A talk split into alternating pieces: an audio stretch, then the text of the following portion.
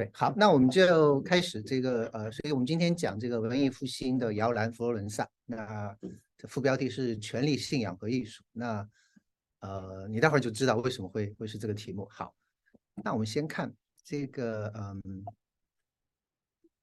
哎，这下一张，为什么不动呢？等一下啊。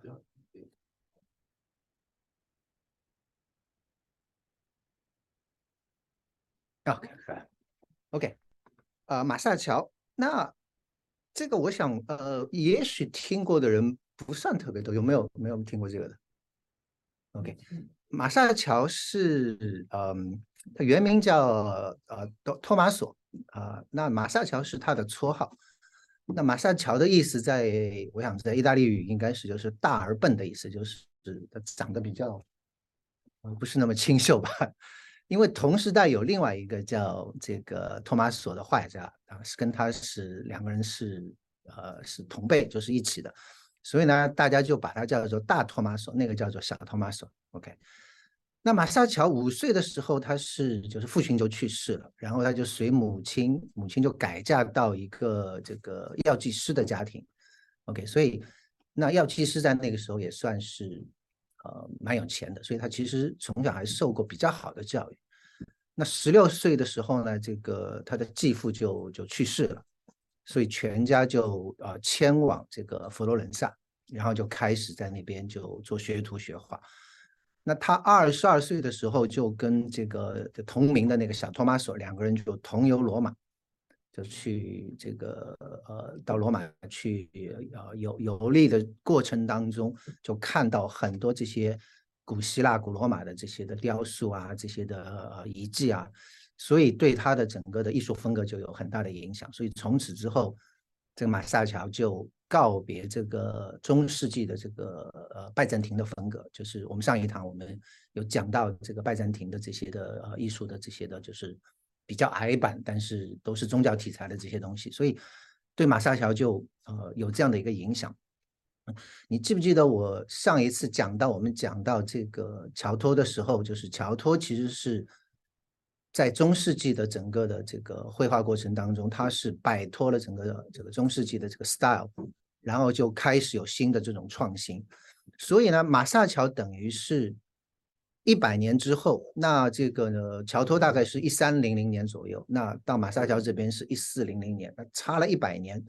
上次我也讲了，为什么会差一百年呢？就是因为当中有这个黑死病，差不多有五十多年时间的黑死病，打大批的人死掉，所以这个乔托的这种艺术风格，一直等到马萨乔才真正好像是找到自己的传人。OK，嗯，所以这个是嗯。嗯，呃，呃，讲到这个马沙桥这边啊，我这边呃，YouTube 这边我可能还需要 share 一下 screen，我等一下啊。嗯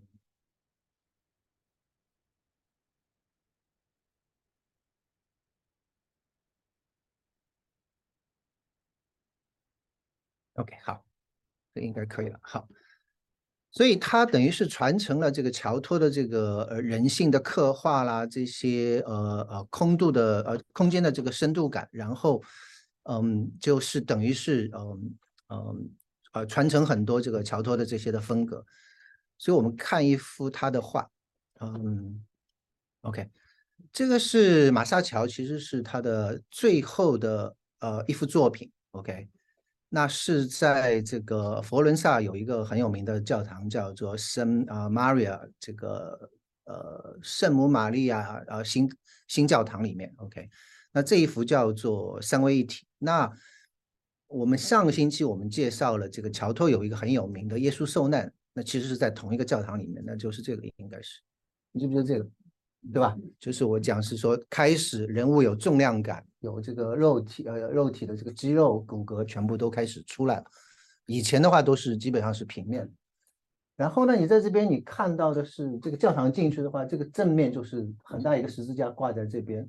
然后这个马赛乔的这一幅就在他的这个十字架的左边的那个墙上，这里面有很多名画了。对，好。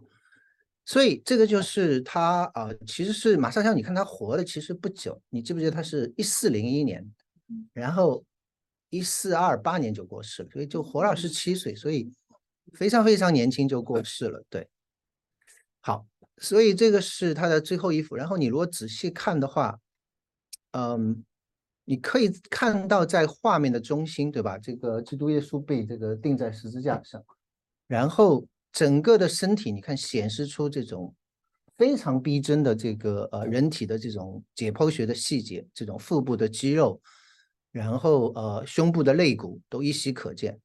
然后你可以看见，就是说，嗯，耶稣是这个。其实，在十字架上是非常痛苦的。可是他画的时候，就是相对非常给你一种平静安详的感觉，好像是睡着了的这种的感觉在那边，对不对？好像是，嗯，你你如果站在这个画前，你仔细去看，感觉就是好像他卸下了人间一切的劳苦，对不对？进入一种的安息。那你如果看耶稣的头顶，这个是这个是什么？这这个这个这个是谁？这个是圣父嘛，对吧？我们说圣子、圣父、圣灵，圣这个就是啊，耶和华上帝。OK，所以嗯，在这个嗯，在这个两个人之间，你还看见有一个鸽子，看见没有？嗯，有没有？白色的，对吧？所以这个是呃，就圣父、圣子、圣灵，所以这幅画叫做三位一体。OK。所以圣灵是在呃，就是他的头上是代表圣灵的白鸽，然后背后就是这个天赋上帝，OK。然后你看上帝是怎么样，是双手伸出，是托住这个十字架。所以其实这是彰显神的大能，又好像是在那边说这是我的爱子，是为你们舍的。所以他这个话就是呃很有这个属灵的意义在里头了，对。然后耶稣十字架的下方就是这两个人，对吧？这个是谁？圣母玛利亚。对，这个呢？呃，不是，不是，这这是个男生。哎，对，是他的门徒。其中一个门徒。对，是门徒。你肯定应该知道嘛？哎，对，约翰，对对对对，约翰。因因为你记不记得，在耶稣在十字架上说的其中的一句话，就是看我的母亲，然后跟约翰讲看，呃，跟母亲讲看你的儿子。就其实他在耶稣在十字架上讲七句话呢，其中有一句就是把自己的母亲托付给了自己的门徒约翰，然后然后圣经上就讲从此以后约翰就把玛利亚接到自己家里去抚养，所以呃就是有的时候你你就像我们的神其实是很有这种慈悲怜悯、很人性化的神，他不是说我是神，你们这个都要来降服我，我觉得是一个充满爱的。一个一个宗教，就是说他哪怕是在自己生命的最后一个，他是说 OK，我妈妈的需要我还是要把它负责到底的，所以就把妈妈托付给自己的门徒。所以，所以你你去想这些的细节，你就知道说基督教的这个这个这个这个这个宗教其实跟很多呃别的有有不一样的地方。我觉得就是一个一个爱的这样的一个一个东西在里面。OK，好，所以那玛利亚是你看她是微微的这个抬起右手，对吧？然后，他的视线是俯视，就是我们的视角。你如果站在这个画前的话，你的视线他比你高，他好像在俯看着你。OK，所以你其实可以从他的这种眼神里是有淡淡的这种忧伤啊，这种的沉思在里面，你知道？所以不是，你看这些话都不是很 dramatic、很夸张的，就是非常收敛的。OK，然后左边的话就是这个约翰。OK，那我刚才也讲了，他也许就是在想着是说，耶稣在十字架上给他最后的托付，这个看你的母亲，所以他的视线其实是这个方向的，对不对？呀，好，所以这个是这个画，然后你看后面这个呃这个东西，它其实其实这是一个平面，但是它画出整个是立体的感觉，让你感觉这个好像是这个这个柱子在前面的这种感觉，你知道，就是呃这这这非常精彩的就是。那如果再呃仔细看的话，就是这这几个人。那这个是放大了这个图像，啊，荆棘的冠冕，对吧？这个呃，这是玛利亚，这个是约翰。OK，好。那最后这个是底下，不晓得你注意到没有？注意到就是那这一个地方，你看，对吧？他刻了一段的画，然后还有一个骷髅架。OK，那这个画的下方，它上面就是一你的视线是，其实你看过去是跟这个是平的，所以你看到的首先就是一具尸体，而且是一个已经成为骷髅的尸体。OK，那上面写的话是什么呢？上面写着的话是，他说：“你们现今的道路，我曾经走过，然后而现在的我，你们也我你们你们也必然经历。”嗯，他的意思是什么？就是说，嗯。你们现在的这样的一个生活，你们这样的一个生命的状态，我曾经也是有过的。可是现在呢，我变成一具骷髅。但是我这个状态，你们有一天也会要经历的。那换换一句话说，就是说，世人都要经历一死，对吧？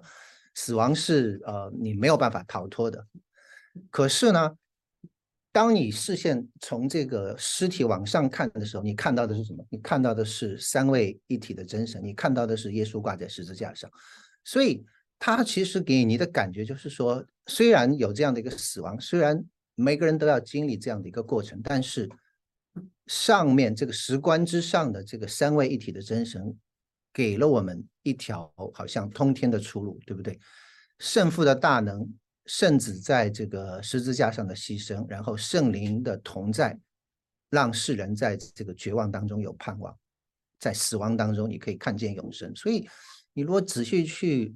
思想这幅画的时候，有有很多的东西你可以可以看到，对，所以这个是嗯呃讲到这个呃这个马萨乔，对，那嗯你记得是说这个文艺复兴之后接过这个乔托这个文艺复兴之棒的，可能就是第一人就是马萨乔，OK 好，那马萨乔之后呢，呃是另外一个，那这个人叫做呃利比，OK 利比。利比的话，呃，你看比马萨乔稍微晚大概五年出生，是一四零六年，但是他就活了很久，活了差不多六十五岁，对吧？一直到一四六九年，所以他后来是这个，呃，他就是其实他的生平其实是蛮呃蛮蛮凄惨的，就是两岁的时候爸爸妈妈都过世，就成为孤儿，所以就送到姑妈家里。那到了八岁的时候，姑妈其实有很多孩子，OK，所以这个利比。一生都是在这个穷困当中，这个在挣扎，你知道，所以他八岁的时候，这个姑妈就没有办法再抚养他了，就只能把他送到这个修道院里面去。那进了修道院之后呢，他就是嗯嗯，那就是就是就是一个天才了，就是，所以他就是呃就看到马萨乔的这些壁画，那马萨乔当然不只只画这个，他还是画很多呃其他的壁画。他看了马萨乔的壁画之后，他就这个利比就受到启发，就觉得是说我也要成为像马萨乔一样的画家。OK，所以这是他立志。所以呢，他这个那在修道院里面，你要学圣经啊，你要学功课嘛，对吧？那他就跟其他的这些人不一样，人家在呃好好学习，他就在自己的书上就是开始画画。你知道，我我们我们我们读书的时候也有这种学生嘛，对吧？就是在在图呃书上面就插画，而且不不光在自己的书上面画，而且在别人家的书上也画，你知道，涂鸦各种各样的东西。那这个修道院院长就就很 nice，就就看到了这个利比的这种的兴趣，所以这个修道院院长就决定给他去学习绘画。OK，所以是是很不错的，所以后来就啊慢慢越来越有名气，所以。后来就是等于是说，呃呃，就是有些教堂的这些壁画就委他托委他委他托呃委托他去这个来来绘制。那那绘制的时候你就需要有模特嘛，所以就到这个呃找了一些修女来来做模特。那利比个五十岁的时候就去这个把人家二十六岁的一个修女呃布蒂 OK，那就就把这个布蒂给给给诱拐了。那布蒂的其实也是。也是非常可怜的一个女孩子，她，呃，到了出嫁的时候，大概是十几二十岁的时候，基本上就到了要出嫁的时候呢，结果父亲就就一下子过世了。结果父亲过世之后，那就有遗产嘛，对吧？那他的继母呢，啊，就不想让他分遗产，所以就就强行把他送到修道院去，就是说这样的话，这父亲的遗产就可以被他这个继母就独吞了，你知道。所以就是强迫这个这个把把这个布地就送到了修道院，所以他其实根本就是不是说自己愿意去的，就是被迫去的。那等到他二十六岁的时候，就遇见了这个你可以讲虽然其貌不扬，但是才华横溢的利比，你知道，然后这个呃，你待会儿可以看，然后这个这个布蒂长得非常漂亮，结果就就就就就勾引这个布蒂，然后就两就把他诱拐了，然后两个人就就画着画着，模特你到晚上应该回修道院了就不回去了，你知道？然后修道院就来要人，然后这个这个利比也不放啊，两个人就就开始同居。那这个当然，这个当时是这个这个教会嘛，就是中世纪的这个时候，怎么可以允许这样的事情？所以那这个教皇就大怒，决定要这个要要惩罚他。那很这个非常这个幸运的是，利比的这个保护人就是当时佛罗伦萨最大的家族美第奇家族。OK，那美第奇家族的这个就就是保护这个利比，所以在美第奇这个家族的斡旋之下，那教皇就特许这个两个人还俗，让他们结为夫妻。OK，所以是一个呃一个一个一个特别的 case。那利比这个人就是呃才华横溢，但是特立独行，而且是品行不佳，坑蒙拐骗什么都干。你知道，虽然表面上他是修道修修道士，你照理说应该是这个。神的仆人，对吧？你不应该干这些事，但是他就是这种非常特立独行的一个人。那我想，这个艺术家就是有的时候就是跟世人就不太一样，而且他就是他不是说，我我上上一次有讲说，以前的这个作画的人其实就是一个工匠，就是说教会规定了是说，哎，我们要画一个圣母玛利亚的像，那你就按照我们的规定，你没有什么自己的想法的，OK，就是这样的一个固定的格式啊，怎么样画？圣母就是头上应该有个光圈，那个圣父就是怎么样？你知道，那到了到了乔托开始就人性就开始慢慢慢慢展现出来。那到了利比是，呃，简直是一发不可收拾，就是利比基本上是完全不听你的，你知道，到一个地步，那时候我不是说美第奇家族是他的资助人吗？所以那个时候美第奇家族是说美第奇要要他画画，可是呢他就不老不老老实实的画。所以搞得美第奇就没办法，最后是把他锁在房间里，逼着他画，就把他锁在房间里，锁在房间里，他居然自己把床单这个撕成一条一条，然后从窗口向那个这个这个这个这个那个长发的姑娘叫什么？呃，这个童话里面的那那个啊啊不 p a n z o 的那个故事一样，就是从拖着那个那个床单就就逃出去了，你知道？其实就是这样的一个人，就是非常放荡不羁的这样的一个人，而且呢。嗯，你要吃喝玩乐都一一会儿就是，虽然他话很多的话，可是常常就是一贫如洗。但是呢，他的这个呃呃利比的这样的一个的风格的话，其实他其实作为一个桥梁，他学习马萨乔的这样的一些的的东西，然后教出来的一个弟子就是赫赫有名的呃波提切利。那我们待会儿会会讲这个波提切利。那波提切利的话，我想。这个大概应该是大家会很熟悉的，他画的这些春啊，或者是呃维纳斯的诞生啦，然后很多的后后面的那些的名画，我们我们慢慢可以介绍。那最后是达芬奇把这个文艺复兴推向这个顶峰，OK。所以我们一般都知道这个文艺复兴三巨头，对吧？这个达芬奇、米开朗基罗、拉斐尔，对吧？那有的呃，有的这个呃艺术史的这个上面会讲到有四个，OK，那这个第四个是谁呢？第四个其实就是波提切利，OK，所以你就大概知道波提切利在文艺复兴的这个地位其实是非常非常高的，OK，好，所以这个是讲到利比，那看一下利比画的画，这个是利比大概呃在这个呃一四三七年，这个是他大概。二十三十岁左右的时候画的，那这个其实那个时候油画还没有出来，那个时候都是淡彩画。所谓的淡彩画，就是他们用鸡蛋清跟颜料涂在一起，然后放在画布或者木板上，然后那个是速干的。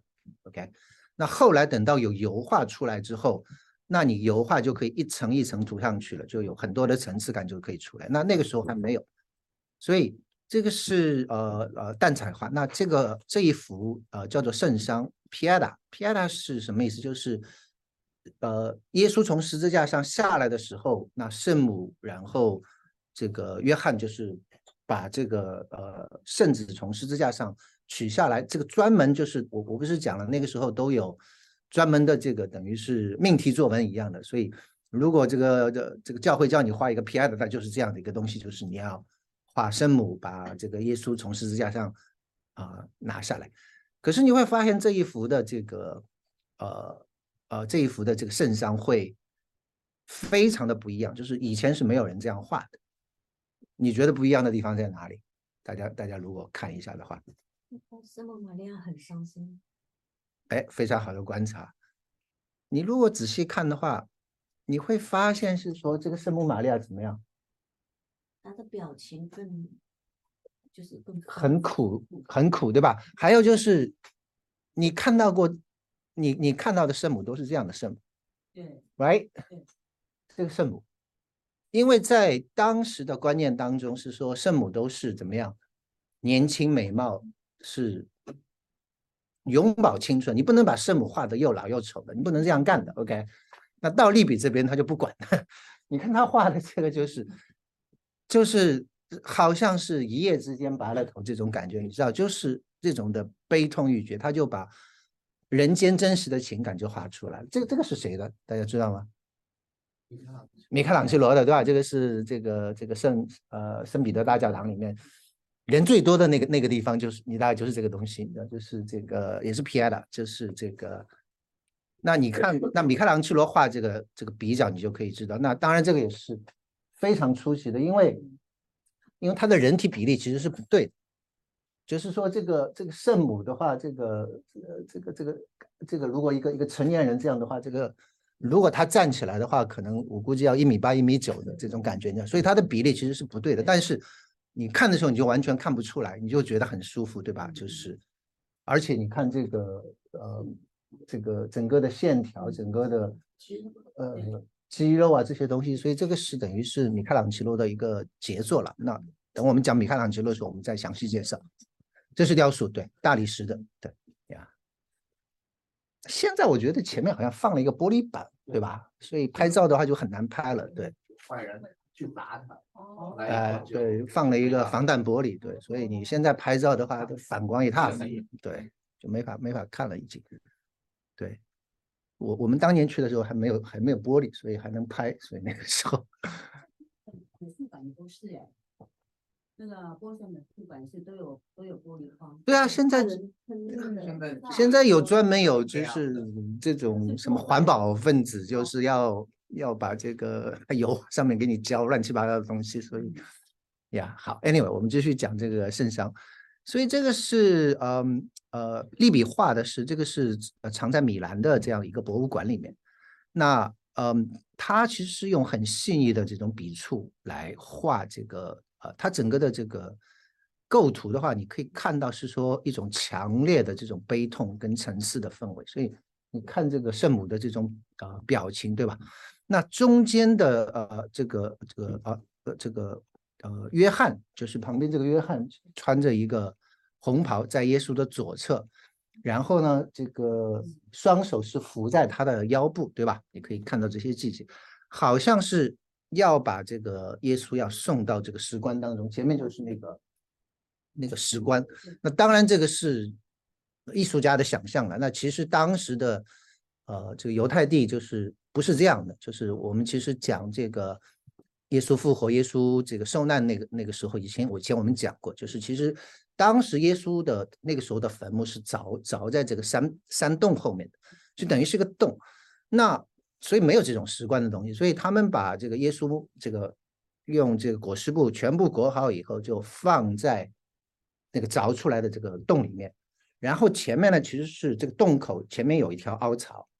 然后这个大石头滚过来后就掉在这个凹槽里面，所以你推过去容易，再要把它推出来就非常困难所以你要盗墓的话，你想把这个石头推掉的话，一两个人根本是推不动的。所以这个是那个木的这个构造是这样的，所以这个其实是不准确的。OK，好，所以那这个要把这个耶稣要放到这个呃这个石棺当中，那中间的话，你如果看耶稣的话，也是。面如死灰，对吧？就是就是一个死人的这样的一种的给你的感觉在那边，然后好像失去生命的这种身体，那个基本上是无助的被这个呃约翰跟玛利亚勉勉强强的支持在那边。OK，那你如果看他右边的这个玛利亚，就是一手托住这个耶稣的头，对吧？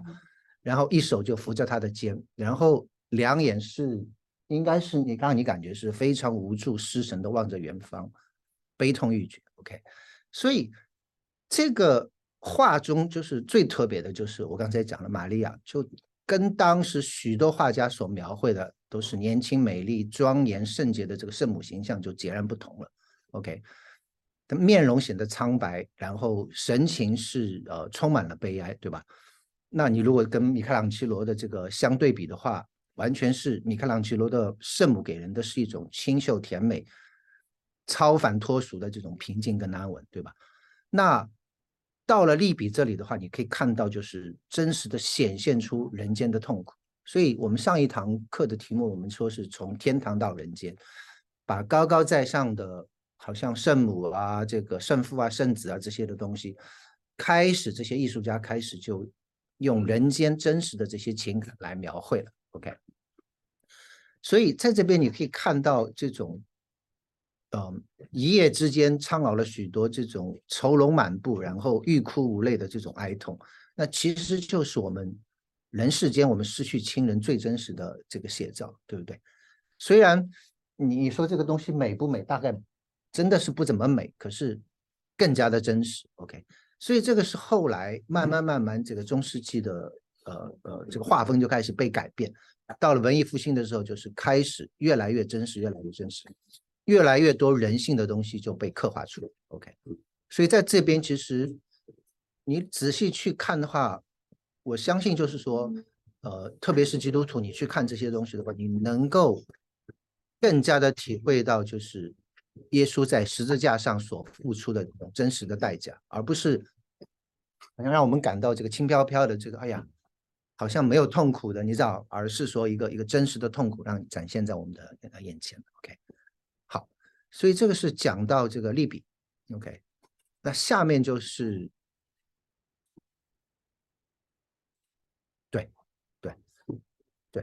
头上还是有圈，那这个圈什么时候会没有呢？这个是要到达芬奇那个时代，你后面会看到了波提切利的时候，那个圈就越来越淡，越来越淡。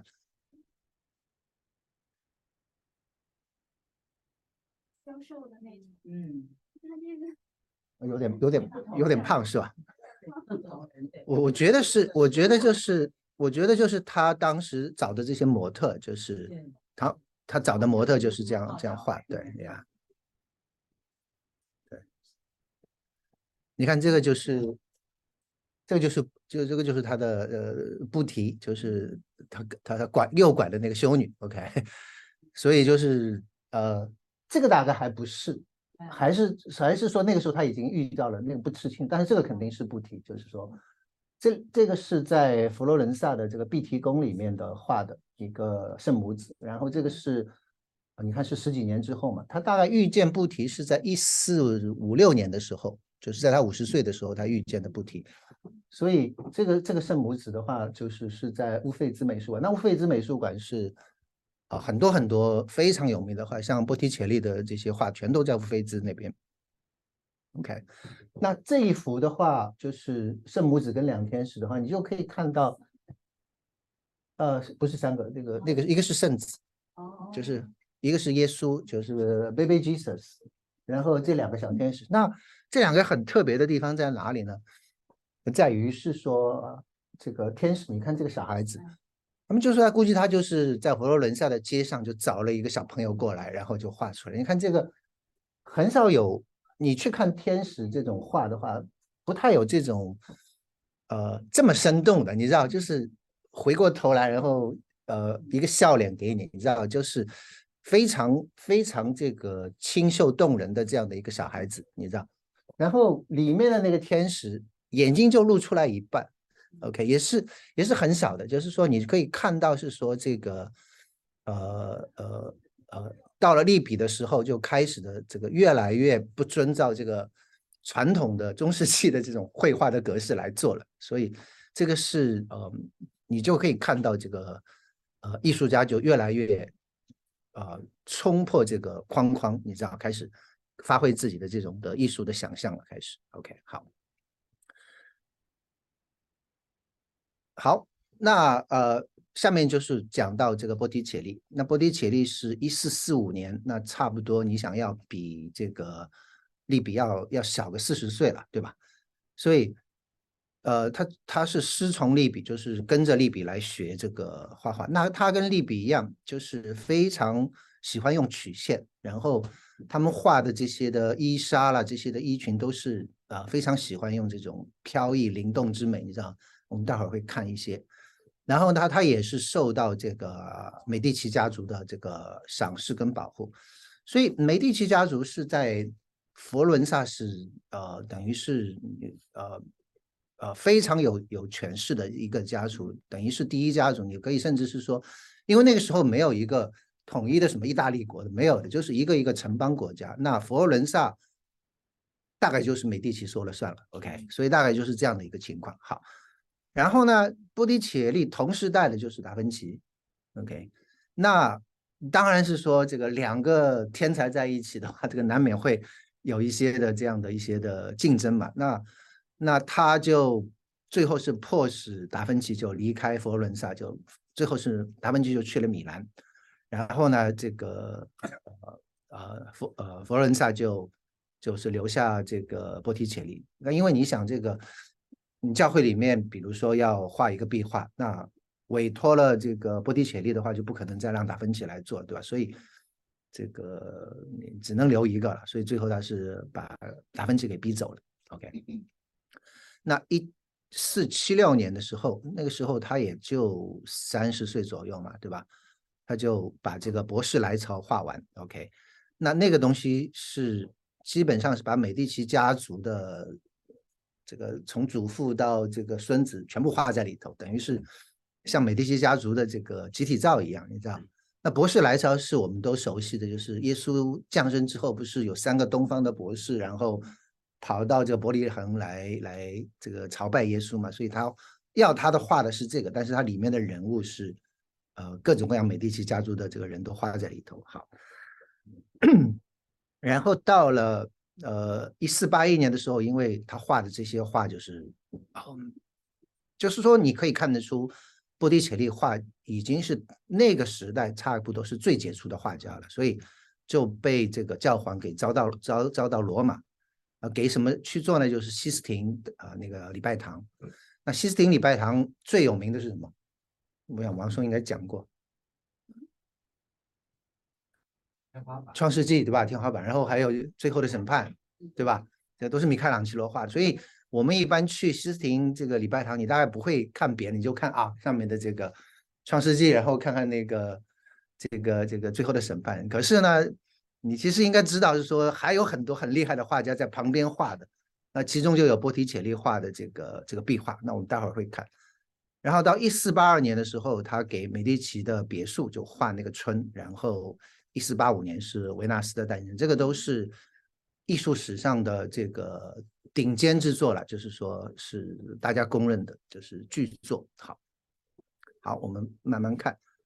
所以呢，这个嗯，这个是美第奇家族，OK，这个都是后来画家慢慢慢慢画下来的。那这个是波提切利画的，对，其他几个都不是，OK。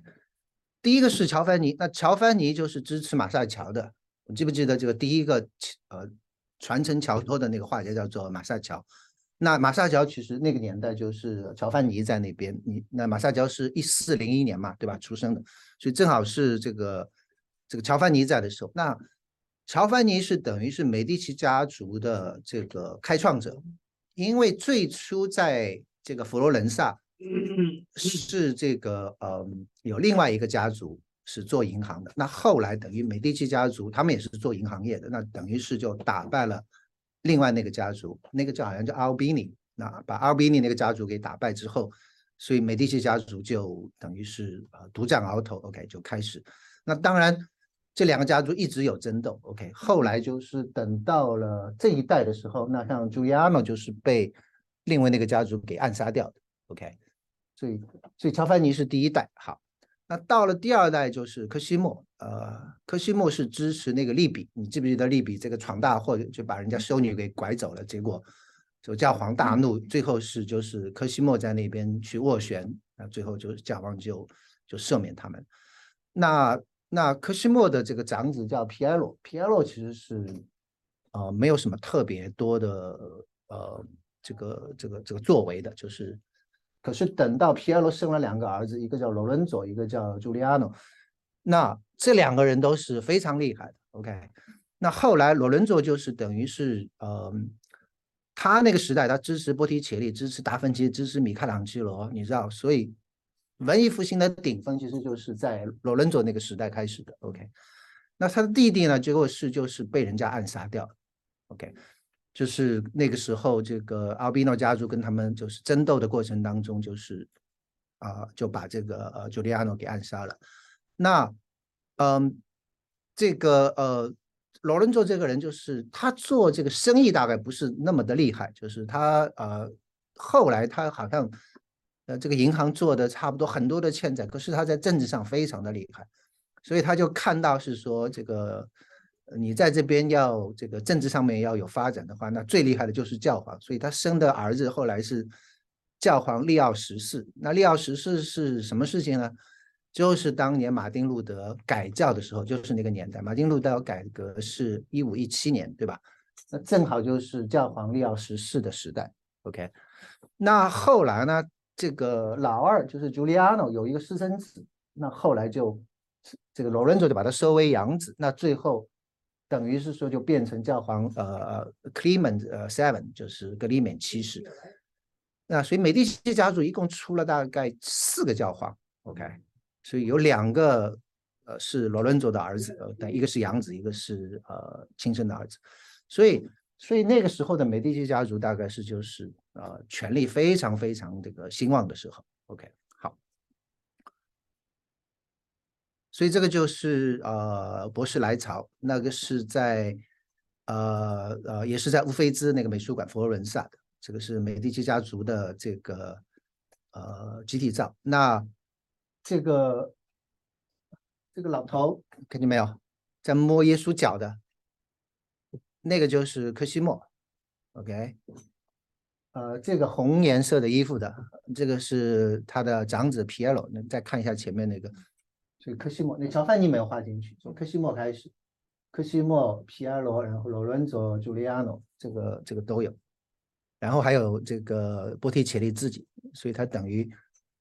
所以这个这个摸着耶稣脚的这个老人家，这个就是科西莫，然后这个是皮埃罗，然后呢，这个呃，他的这个这个他的这个呃呃呃，就是等于是呃长孙罗伦佐，就是右侧这个红黑袍子，就是这个，OK，穿着红黑袍子的站在那边的，这个就是罗伦佐，然后这个朱利安诺就是呃就是这，呃拿着剑，看见没有？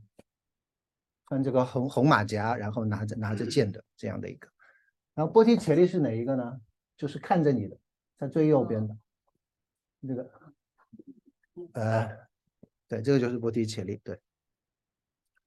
所以这个是他在一四七五年跟一四七六年画的。那画完这个，然后就一举成名，然后就被教皇叫到这个这个罗马去画这个西斯廷教堂。那画的就是这个，这个是西斯廷的壁画。那这个画的是摩西的生平，大家能看出来这个摩西的故事吗？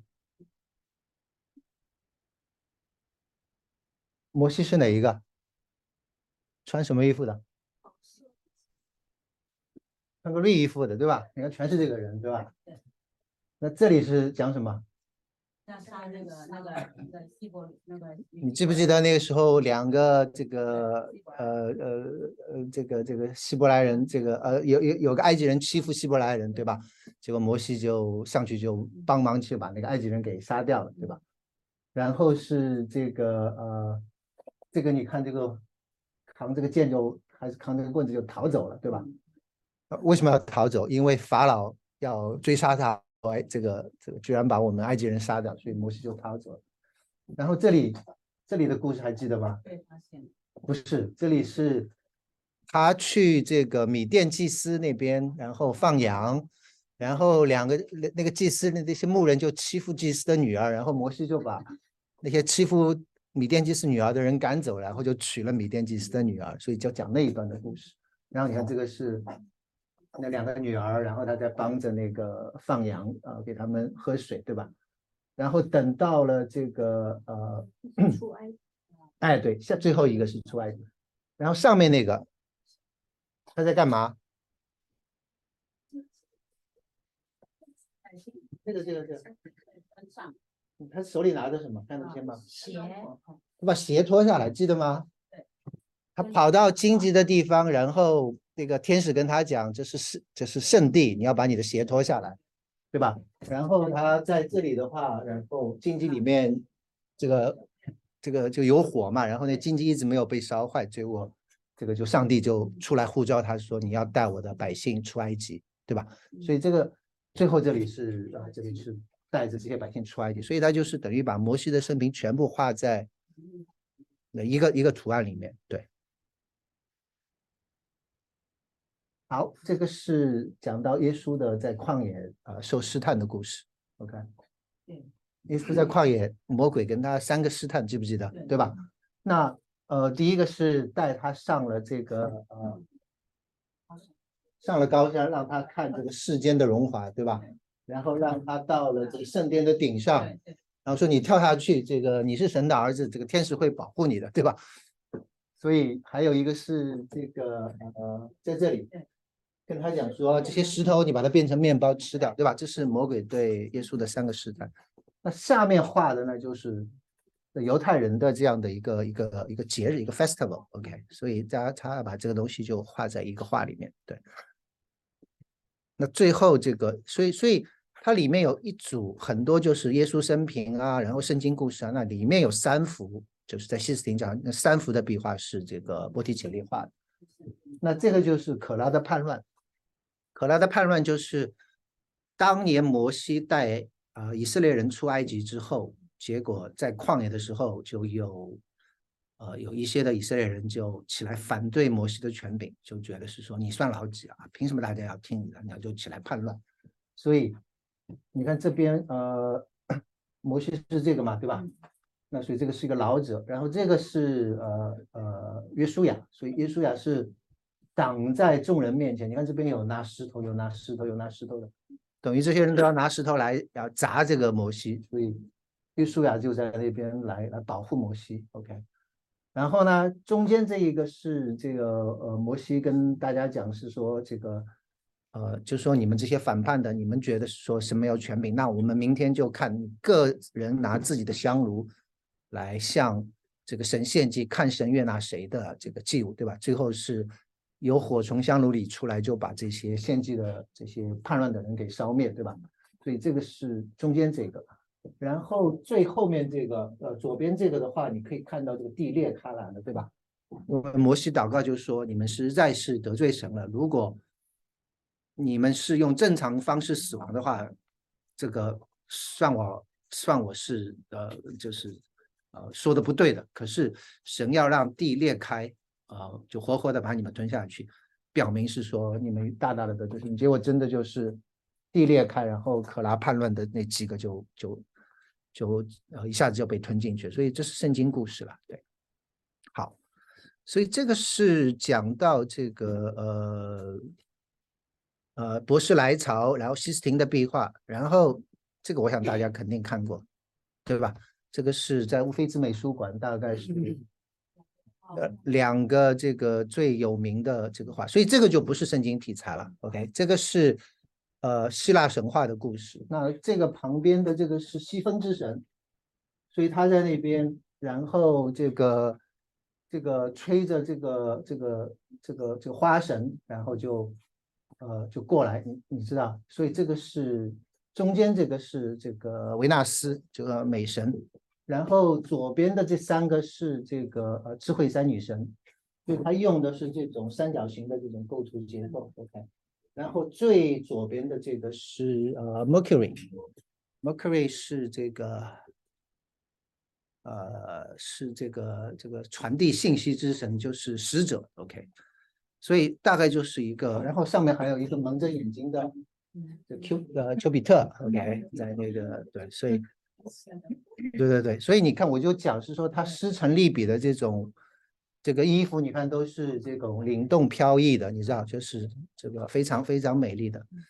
那所以这个是非宗教题材，那个宗教题材的话也开始开始慢慢慢慢，你如果去看的话，就会发现是说这个嗯呃波提切利画的这个圣母就开始人跟神的这种融合在一起了。这个是呃在乌菲兹美术馆的，它为什么叫石榴圣母？因为你看耶稣手里。拿这个石榴，所以为了区别很多很多的画了很多的圣母像，那这个就被叫做石石榴圣母。OK，是一四八七年画的。那他画这个的时候呢，你如果看过他另一幅的画，你就会发现这个圣母跟维纳斯基本上长得一模一样。OK，这个是维纳斯的诞生，也是在乌菲兹美术馆。那跟那个春是等于是两个是。呃，最有名的这个非宗教题材的画了，但是你看这，我估计用的是同一个模特，你知道，这个这个呃，是一个一四八五年，一个一四八七年，你就可以看见圣母已经是这个时候是圣俗合一。那整个圣母的这个画的这个高峰是在拉斐尔，OK，那我们以后看那个拉斐尔画的那个圣母，你就会觉得说啊，就是整个画圣母的大概的一个高峰在那头。好，所以这个是。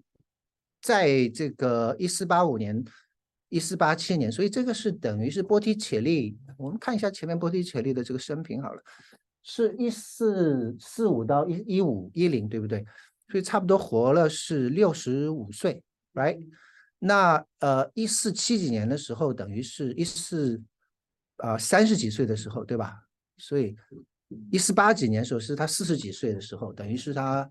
中年也是生命创造这个艺术生命最旺盛的时候，所以在那个时候他创作的这些的画，然后呢就呃佛罗伦萨就一有一个巨变，OK，那罗伦佐的长子叫做皮埃罗，OK，就是我们讲就是伟大的罗伦佐，就是在他的手里什么达芬奇啊、米开朗基罗啊、波提切利啊，就最兴旺的那个时候，他死了之后。他的长子皮埃罗就接管这个这个佛罗伦萨，结果他的长子是非常无能的一个一个管理者，OK，所以佛罗伦萨就就呃搞得不行，你知道？那到一四九四年的时候，正好是这个法王查理八世就入侵这个佛罗伦萨，OK，所以带着几万人的大军就跑到佛罗伦萨。那你想，佛伦萨是等于是那个时候是遍地黄金的，就是。非常富有的一个城市啊，那那基本上要是被洗劫的话，那个是整个可以说是艺术史的大灾难一样。结果，没想到就有一个人叫做呃，是一个道明会的修士，呃，叫萨萨夫纳洛拉。那萨夫纳洛拉就挺身而出，呃，去劝说这个法王离开。OK，结果哎，真的就被他劝动了。这个法王就带着部队就离开了。那你当然，你干了这么大一件事情，就真的就成为当时的这个新的政治宗教领袖。因为这是一个城邦国家，那佛罗伦萨就最后就是是听这个萨弗纳罗拉的这个话了，就等于是。那萨弗纳罗拉是当时的一个一开始是在一个修修士，就是他出来只是是这罗伦佐把他请来的。OK，那他请来之后呢？他也没没说这个美第奇家族什么好话，就是一直在骂这个教皇，教皇腐败。OK，这个这个美第奇家族，你们穷奢极欲，你们也不得好死，就是社会贫富不均，对吧？然后这个嗯，然后你看他的年代是什么时候？一四九四年，对吧？呃，差不多没过几年就一五零零年了，对吧？那每到世纪之交就会有妖孽出来，OK，都会就是说这个呃。呃，世界末日要到了，都会都会有这样的，呃，这种这种的人出来会讲，所以那这个萨夫纳罗拉也是受了这样的影响，OK，所以他也在那边宣讲，是说你们要不悔改，这个这个这个呃，神的审判就要临到了，怎么样怎么样，OK，所以等到他控制了整个佛罗伦萨之后，他就开始推行非常极端的这个宗教政策，OK。那基本上是禁止任何享乐的东西，OK，他觉得这些都是罪恶，OK，所以等于是回到中世纪的那种状态。那在一四九七年，他就在佛罗伦萨的市政厅广场就点起了一堆熊熊大火，那个就是在这个历史上非常有名的叫叫做虚荣之火 The Bonfire of the Vanities，OK，就把所有的大量的不是所有的，他他找了大概一千个这个少年儿童，全程去跑，就有点像当年我们的这个红卫兵一样，去搜搜搜索，是说谁家里有这些享乐之物要扔到火里面去。那什么东西是享乐之物呢？你的镜子，你们这些女孩子的化妆品，OK，这些都是享乐之物。那这个艺术品的画像，那个肯定不对啊，那也要扔掉。还有不是只要不是这个基督教、天主教的这个书籍，那个叫异教的，那也要扔掉。OK，如果不是天主教的这个主题的这种雕塑，那比如说像波提切利的春啊、维纳斯啊这些这些艺术品都不是宗教题材，那都要应该烧掉的。OK，所以把这些的呃包括乐器，OK，呃。全部都都都扔在里面，然后还有做工精细的衣服，像你们这些名牌的包包、名牌的衣服，那都是要烧掉的。OK，嗯，结果就有很多文艺复兴时代就是伟大的艺术品，就是永远的就就就消失了。OK，所以你会发现这个历史是一直在不停的这个重演。OK，嗯，所以那个时候他其实有很多的跟随者。OK，那连波提切利。等于，这么有名的一个大画家也是积极响应。那波提切利甚至是把自己许多的画作就扔到了这个虚荣之火里面去。所以我们不知道是不是有比这个春有比维纳斯诞这种更伟大的作品，现在都不知道了，就就被他就扔到里面就给烧掉了。那当然这个物极必反，所以他在这个萨夫纳罗拉在这个呃佛罗伦萨这种极端这种严苛就引起了很大的反弹。OK，所以。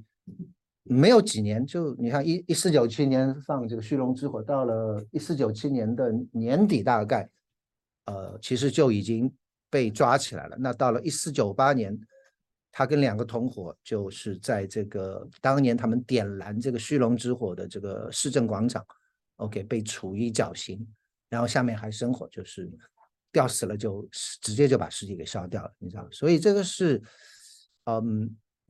对佛罗伦萨来讲是一个很大的一个巨变，你知道天翻地覆的变动。OK，那 那多讲一讲这个，这个就是那个萨夫纳罗拉的这个这个人。那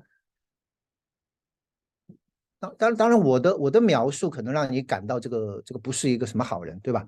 那那可能是有我的倾向在里头，但是呢，他有他的这个对的地方，就是当时的世界。当时的这个时代的确有很多向他指责的这个腐败，包括这个穷奢极欲，包括这个这个物欲横流的这些的事情。那他的确是指出来了，所以那些比较正直的、比较有理想的，或者是呃，在这个基督教这个方面就是比较追求圣洁的人，真的是很多人去跟随他。那波提切利其实就是就是这样的一个人，所以对他来讲，这个打击非常的大，因为。他搞不明白是说到底谁对谁错，OK？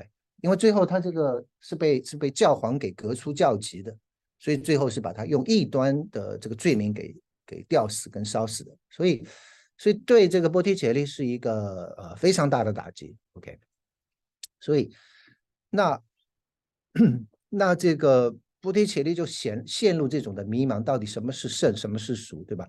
我画的这些维纳斯，我画的这些春。这也不是宗教的题材，那是不是应该真的要烧掉？什么是俗，什么是美，对吧？什么是丑？所以对他来讲就是非常混乱。所以在一五零一年的时候，这个是他，嗯，差不多的要算他的遗作了，就是说，嗯，呃，等于是他生命呃呃最后的这时刻的这一个的作品。所以他就画了这个呃神秘的基督降生。你你要知道，这个萨夫纳罗拉是一四九八年。被这个处死的，对吧？所以一五零一年就是之后没有几年，所以他就画了这一幅的画，呃，现在是存在英国伦敦的国家美术馆。OK，我把这些东西都标出来，是说你万一有机会以后去的话，你可以去找这些东西看。对，所以他就去了这个呃呃呃呃，在英国的伦敦这个国家美术馆就有这一幅的画。那这一幅画就特别的呃很特别，就是是在。